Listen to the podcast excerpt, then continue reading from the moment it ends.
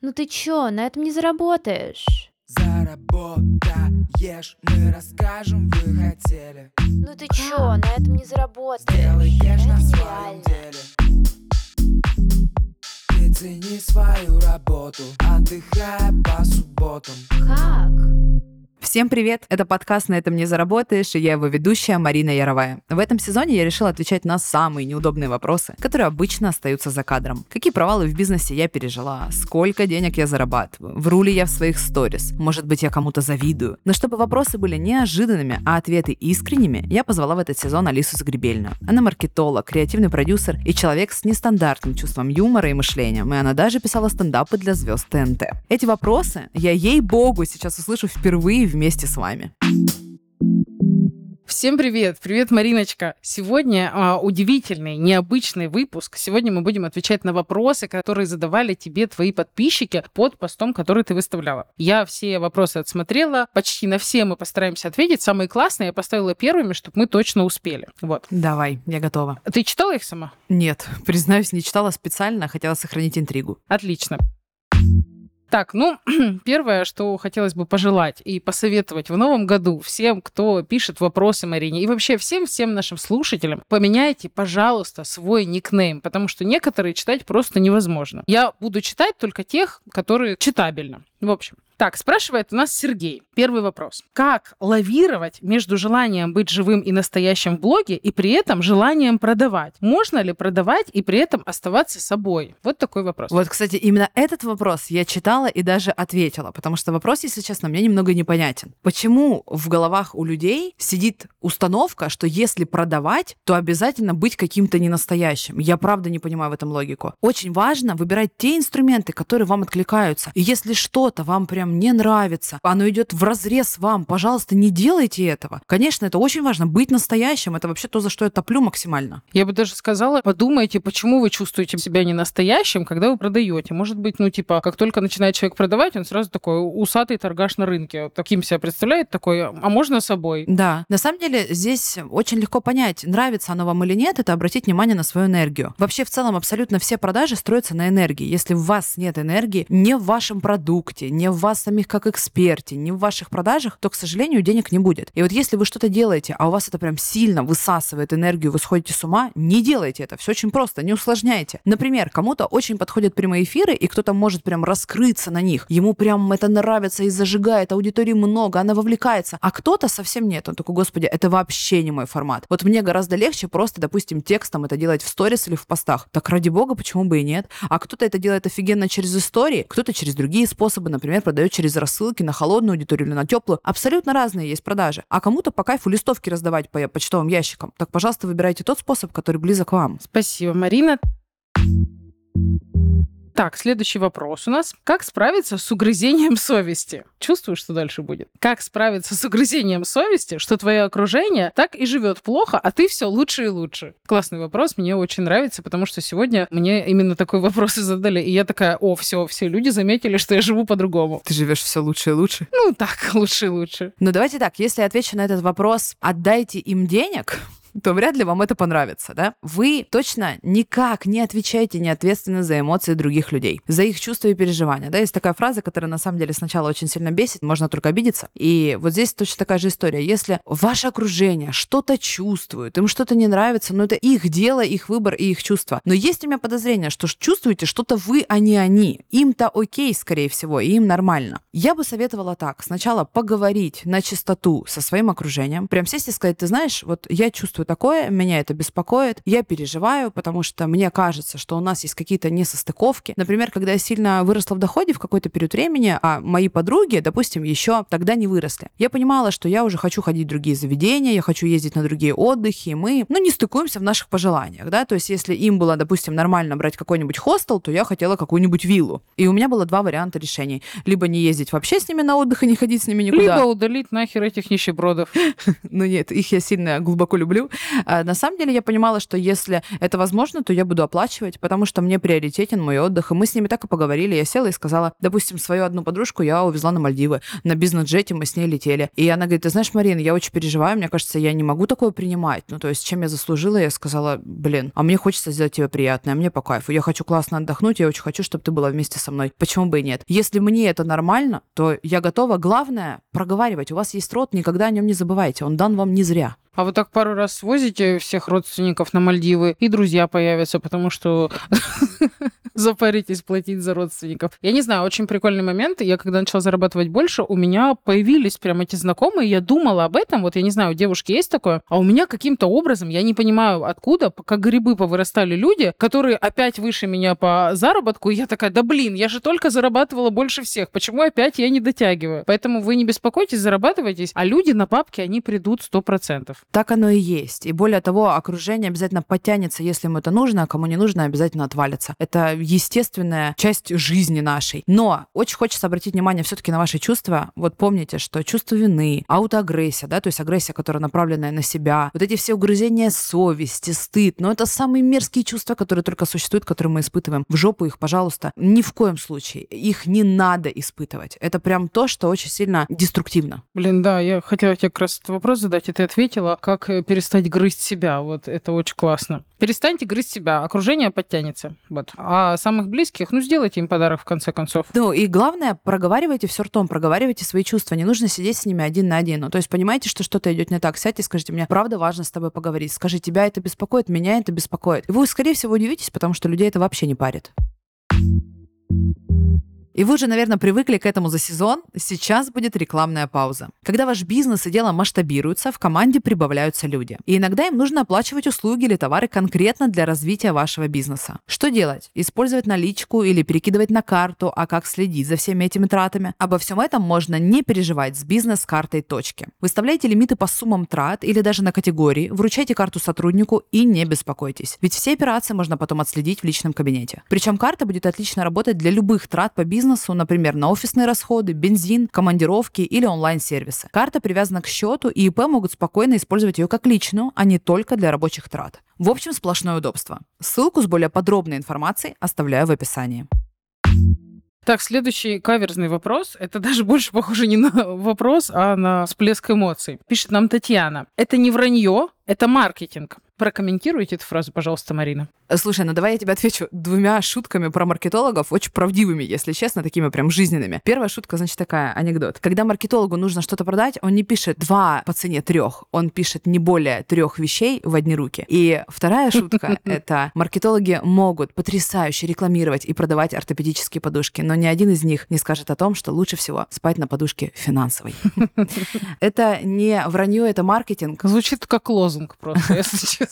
Давайте так, я считаю, что у меня в маркетинге вранья нет, но если у меня манипуляции, да, манипуляции есть у всех, и очень многие считают, что у какое плохое слово, манипуляции, боже мой, это знаете, как есть люди, которые точно так же относятся к слову меркантильность или богатство, хотя на самом деле нет ничего вообще ужасного в этих словах. Я меркантильная, да, мне важны деньги.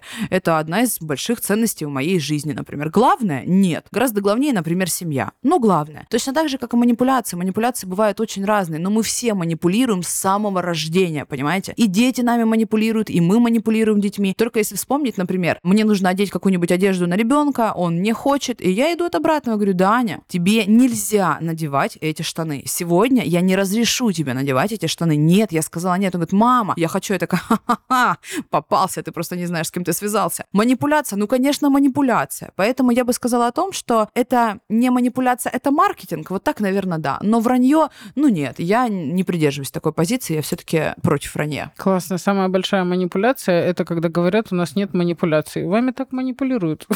Самая большая манипуляция это когда ты думаешь, что ты тратишь много денег, а потом заходишь и смотришь, сколько у тебя потрачено уже на Валберисе каком-нибудь. Да.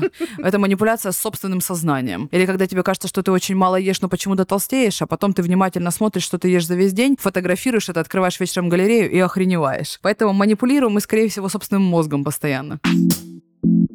Следующий вопрос мой любимый. Его задала мисс Трошина. Вопрос вообще невероятно круто подходит к тебе. Я сама с удовольствием бы его задала. Скажи, пожалуйста, как внешний вид эксперта влияет на привлечение потенциальных клиентов? Обязательно ли выглядеть всегда на 100%? Хороший вопрос. Я бы, наверное, год назад ответила бы, очень сильно влияет. Вы должны быть конгруентны, конгруентны, то есть ваше внешнее должно соответствовать вашему внутреннему, вы должны соответствовать вашему продукту, результату, который вы даете. Безусловно, очень важно. Но, вы знаете, сама себе сейчас поражаюсь, но отвечу так. Я знаю очень большое количество экспертов, которые не носят биркин, которые не с наколотыми губами и сиськами и попами стоячими, то есть которые выглядят абсолютно обычно, которые очень людские, понятные, и у них прекрасно зарабатываются деньги и прекрасно идут продажи. Вопрос в том, что нужно ли быть опрятным? Конечно, нужно. Нужно ли, чтобы от тебя не воняло? Конечно, желательно, хотелось бы, да? Но носить невероятные бренды на себе постоянно, скупать все на миллионы, да нет, у вас могут быть совершенно другие ценности, вы можете быть за минимализм. Вспомним, давайте, допустим, Стива Джобса, да? И это тоже нормально. То есть давайте без перегибов. Должны ли вы хорошо, опрятно выглядеть, и должно ли по вам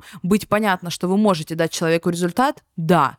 Если это засаленные волосы, засаленный халат на фоне ковра дома, не очень хорошо. Но это не равно носите, пожалуйста, везде на себе во всех местах бренды. Слушай, ну ты очень стильно всегда выглядишь. И ты себе вроде как не позволяешь этого. Почему? Я могу запросто выйти в сторис вообще без макияжа дома в домашней одежде. Я ношу на себе не только бренды. У меня есть там брендовые аксессуары, сумки, обувь и так далее. Но я очень часто покупаю себе одежду на Валберсе за тысячу рублей, за две тысячи рублей, и мне вообще окей. Я отношусь к одежде как к расходному материалу. Я очень часто на вебинарах, в прямых эфирах, в сторис, я постоянно верхом. Ну, то есть верх моего тела постоянно виден. И когда я буду в одном и том же каждый день, ну, это сильно приедается людям, это прям чувствуется. А когда ты меняешь одежду, то это, конечно, привлекает больше внимания. И поэтому у меня одежды достаточно много, причем верхов разных. Но она недорогая. Я не покупаю себе дорогие верха, потому что два выхода в месяц это максимум, что я могу себе позволить там в одном свитере, в одной блузке и так далее. Но при этом мне просто очень нравится. То есть я люблю выглядеть классно, я люблю выглядеть стильно. Это мое увлечение, это мое хобби. Это не значит, что вам нужно точно так же. Но я могу себе позволить выйти совершенно в говне, с похмелья, выйти в сторис и сказать, господи, как мне плохо, я буду вся отекшая. Слушай, классно, я тут добавлю на этот вопрос ответ. Будьте таким, как вам комфортно быть. Вот Марина в конце об этом сказала. И у меня есть знакомая, которая перед тем, как сделать сторис, она красилась, крутилась, выпрямлялась, переодевала другую одежду. И поэтому она сторис выкладывала так редко, и ей было так тяжело вести инсту, потому что, ну, это не ее. Она не просыпается утром и не красится, не одевается. А в сторис она делала так. И в итоге у нее было, не знаю, одна линейка сторис в неделю. Ну, настолько редко. И она ненавидела сторителлинги и вообще выкладывать сторис только из-за этого. Будьте такими, какие вы в жизни. Если для вас нормально и мусор выносить накрашенными, то ради бога. А если вы и можете, не знаю, куда угодно сходить без макияжа с пучком на голове, будьте без макияжа с пучком на голове.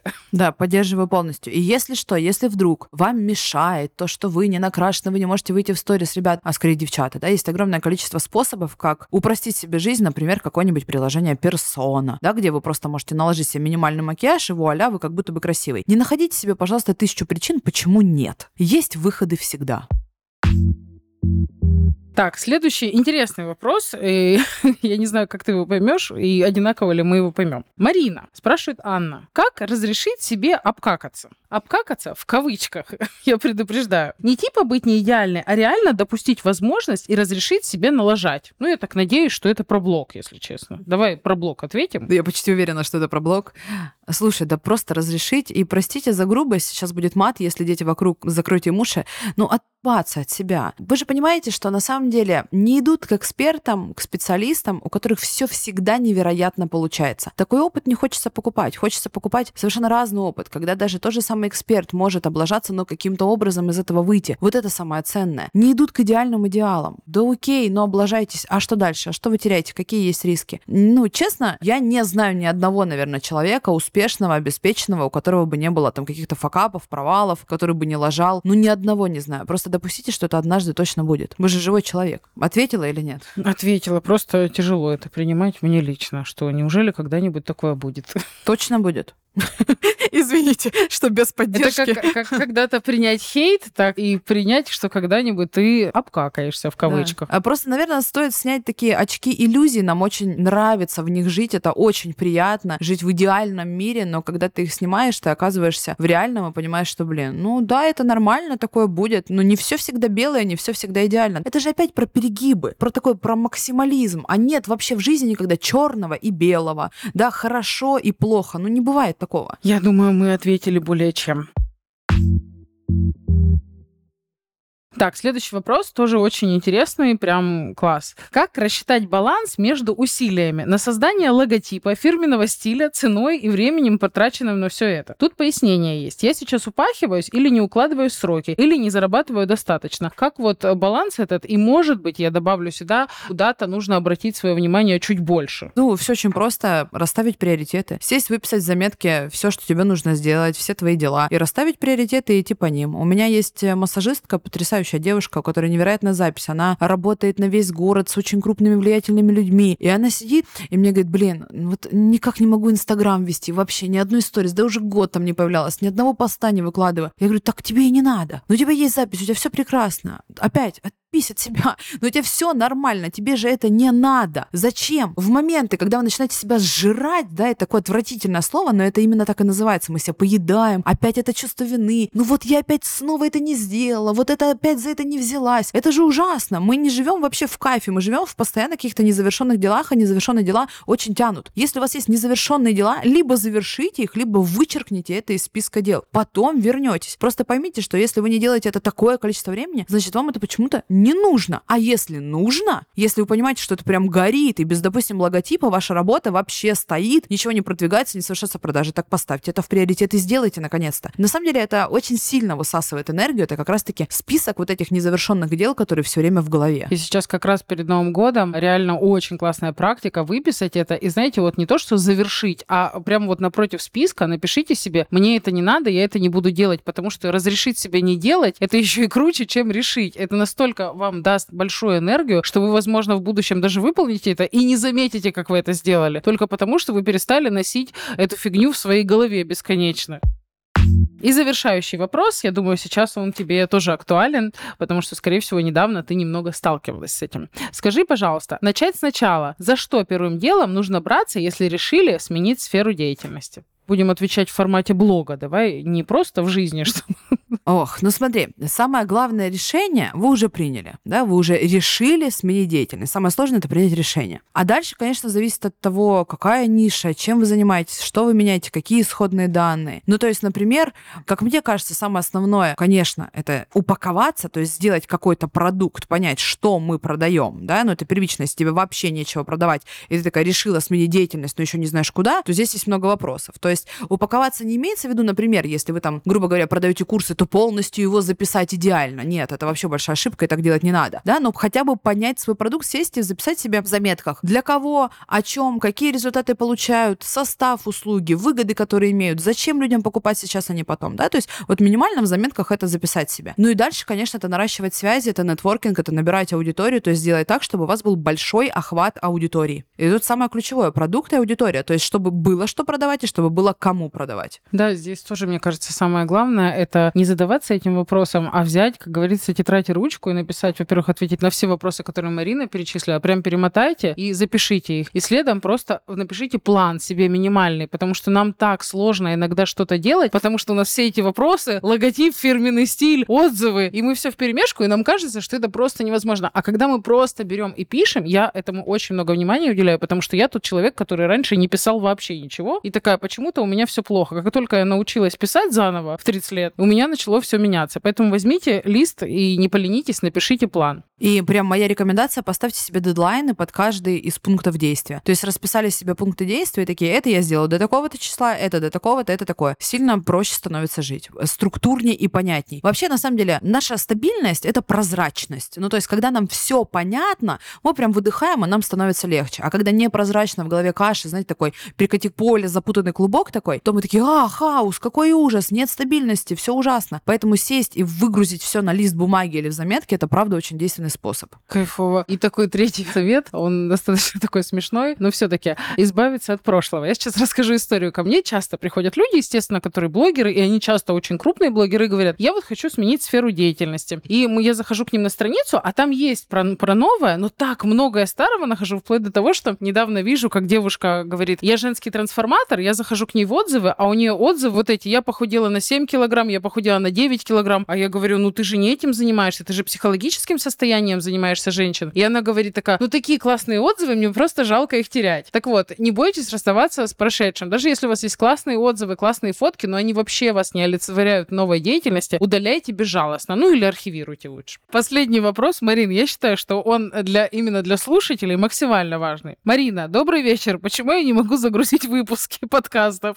Я так хотела послушать все выпуски. Расскажи, пожалуйста, где можно слушать выпуски подкастов? Но если этот выпуск слушают, значит, вы точно разобрались.